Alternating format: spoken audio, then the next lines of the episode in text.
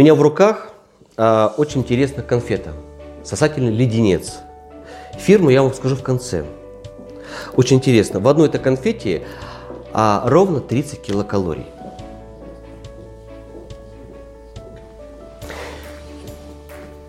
Если я буду, даже не я, а кто-то из участников, кто сейчас смотрит эту передачу, если каждый день сосать этот прекрасно сладкий леденец в течение одного месяца, 30 дней умножаем, то у нас получается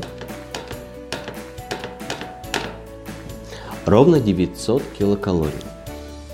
Если этот прекрасный леденец сосать в течение одного года, умножаем еще на 12, то получается 10 800 килокалорий. Вспоминаем, в одном грамме жира ровно 9 килокалорий. И мы с вами делим на 9.